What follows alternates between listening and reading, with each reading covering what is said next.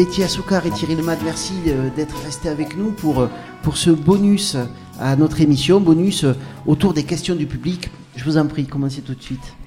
Alors bonjour, je suis actuellement étudiante en travail social à l'IRTS de Montrouge et j'avais une question sur tout l'intérêt de l'émission. Vous avez dit que les salles de shoot, le temps était limité de un quart d'heure, mais je me posais la question de comment se passe un bad trip en fait, quels sont, euh, qu'est-ce qui se passe après, quelles sont les réactions des professionnels aussi, et voilà, si vous pouvez m'en dire plus. Bien, un bad trip, euh, ça dépend du produit. Après, la personne, elle a un quart d'heure effectivement euh, à la salle de consommation à moindre risque de Paris pour consommer. Mais bon, il n'y a pas que la consommation. Derrière, il y a des espaces de vie, des espaces d'accueil. Euh, la personne est accueillie par des professionnels du social, du soin, etc. Et puis oui, un bad trip quand on quand on injecte de la cocaïne, c'est souvent une descente un peu difficile où euh, il y a des troubles d'ordre parano. Euh, où les gens ont des hallucinations euh, sensitives, sont attaqués par euh, peut-être euh, les serpents, où on a des visions, on a toutes les portes qui s'ouvrent, on a peur.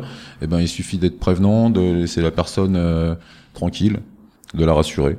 Après, pour les bad trips, donc pour les consommateurs d'opiacés, donc héroïne particulièrement, des cachets comme le scénan, etc. Ces bad trips, ça va être des overdoses qui vont toucher le système respiratoire et euh, donc c'est euh, tout l'intérêt d'avoir du personnel soignant dans, dans les carudes ou dans les salles de consommation. c'est pour ça que le, la salle Gaïa pardon, est, aussi euh, à côté d'un hôpital. Tout à fait, ouais. Et il y a tout un travail de partenariat entre la salle et, mm.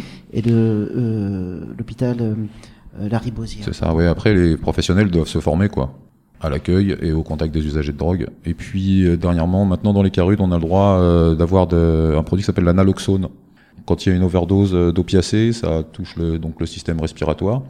Et euh, c'est euh, ce produit-là, l'analoxone, c'est quelque chose qu'on inhale et qui va enlever tous les effets de, de l'overdose. Et depuis peu, on a accès à ce produit-là en carude. Là, on, depuis quelques semaines seulement pour nous. Mmh. Alors qu'on a eu énormément d'overdoses, là maintenant on appelle le SAMU, etc. Aujourd'hui, l'infirmière peut se faire prescrire par un médecin référent d'un XAPA souvent, de l'analsq, donc de l'analoxone par voie nasale. Après, il y a une connaissance des produits à avoir et en fait, c'est euh, dans le métier qu'on apprend, pas forcément en formation initiale parce que c'est plutôt euh, le spectre est plutôt large, mais euh, dès qu'on rentre dans une branche, que ce soit le handicap, la prévention, la dictologie, on, au travailleur social de, de se former, de s'intéresser et de rentrer dans, dans, le domaine. Quoi. Une autre question? Oui, Philippe Fabry, je suis formateur à l'IRTS Parmentier. Ceux que vous accueillez, pour une partie, ont des troubles psychiques je pense notamment avec la schizophrénie, il y a quand même une automédication qui passe par la prise de produits. Ces personnes sont souvent parents. J'ai des fois l'impression que tout ça est un peu en silo. Quoi. Pour les parents, c'est certains travailleurs sociaux. La psychiatrie, c'est d'autres intervenants. La réduction de risque, c'est vous. Quel travail en réseau par rapport à ces publics les plus vulnérables?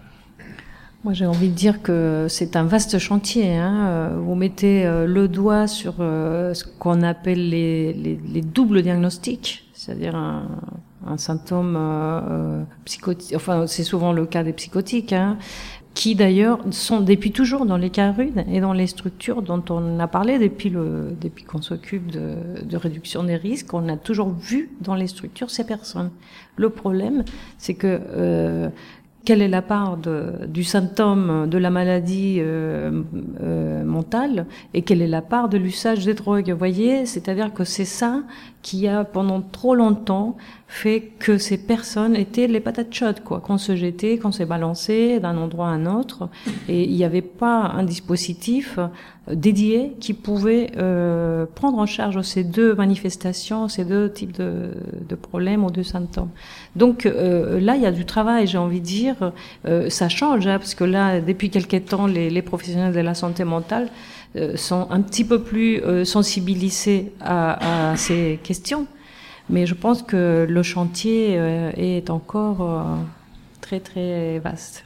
Oui, c'est pareil dans, dans le secteur de la protection de l'enfance, par exemple, où il y a énormément d'usagers qui ont leurs enfants qui sont placés ou dont les où beaucoup de parents peuvent avoir des conduites qui les empêchent d'être des parents Et donc on va former aussi des professionnels sur leurs services au niveau de l'aide sociale à l'enfance ou d'une MEX ou d'autres d'autres services. Et après, on se construit un réseau qui correspond à toutes les situations de de tous les usagers qui sont tous différents et qui ont tous un rapport différent avec le produit. Se tisser un réseau euh, de partenaires, euh, c'est primordial, quoi, et que les partenaires plus d'autres secteurs s'intéressent aussi euh, aux nôtres, comme nous, on pourrait s'intéresser aux, leurs.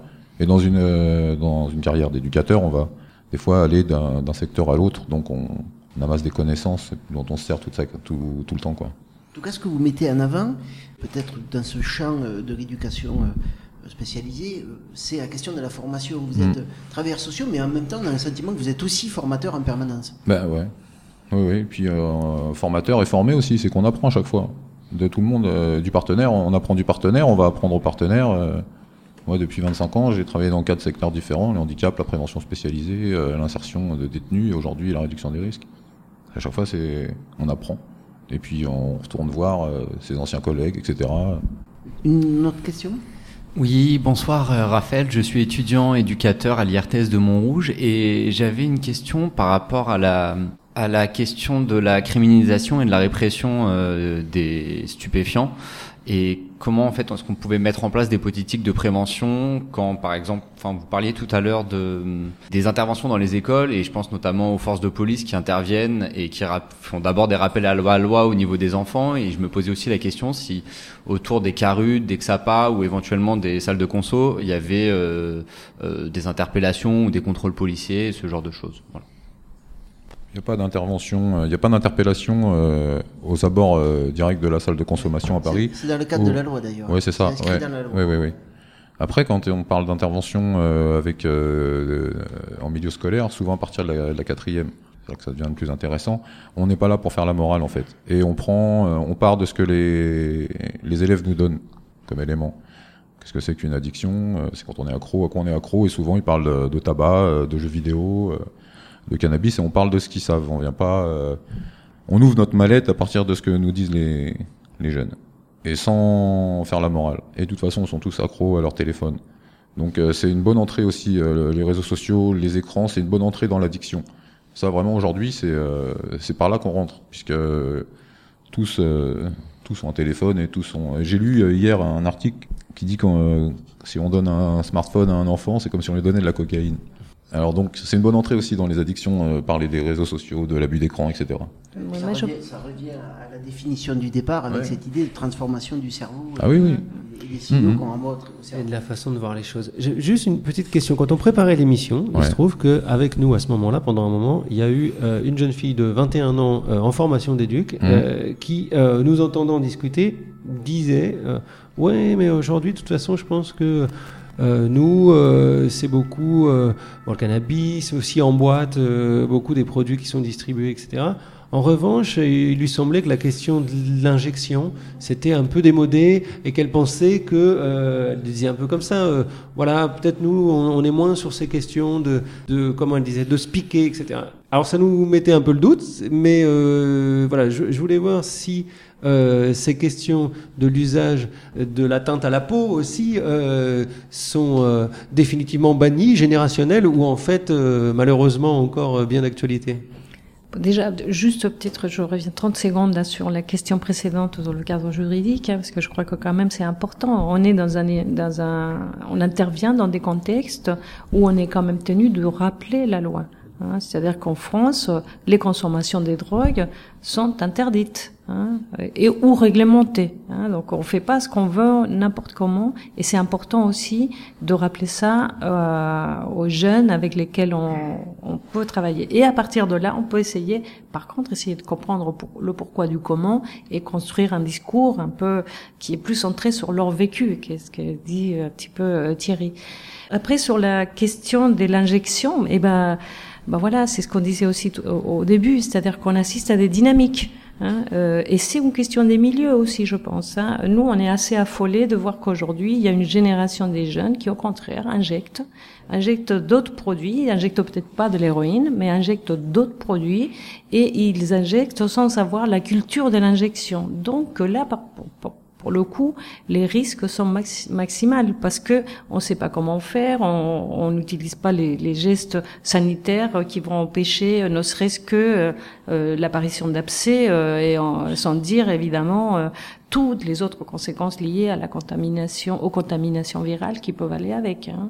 Je vois qu'il y a énormément euh, d'injecteurs et c'est vrai que les, les plus jeunes euh, sont pas trop sont pas trop là-dedans quoi. Mais à partir du moment où le besoin et le manque se fait sentir, euh, l'injection ça reste ça amène les effets euh, les plus forts. Donc euh, les usagers vont chercher les effets les plus forts, les plus directs et donc ils vont ils vont aller vers l'injection jusqu'à euh, ne plus avoir de veine et s'injecter euh, n'importe comment, n'importe où. dont euh, nous, on est présent et on les accompagne. Et dans d'autres pratiques. Dans certains milieux. Dans certains milieux, oui, comme chez dans le milieu homosexuel, ah où il y a une course à, à la performance sexuelle. on a des pratiques comme le chemsex qu'on appelle aussi le slam, où des personnes vont s'injecter des, des psychostimulants, des amphétamines, pour pouvoir garder de l'énergie sexuelle sur des périodes de plusieurs heures. Euh, ça, c'est aussi euh, euh, beaucoup des, des, des, jeunes hommes aussi qui, qui rentrent dans ces pratiques-là. Quoi. Merci beaucoup à tous les deux. Merci au public. Merci à vous. Merci à vous. À bientôt. Merci.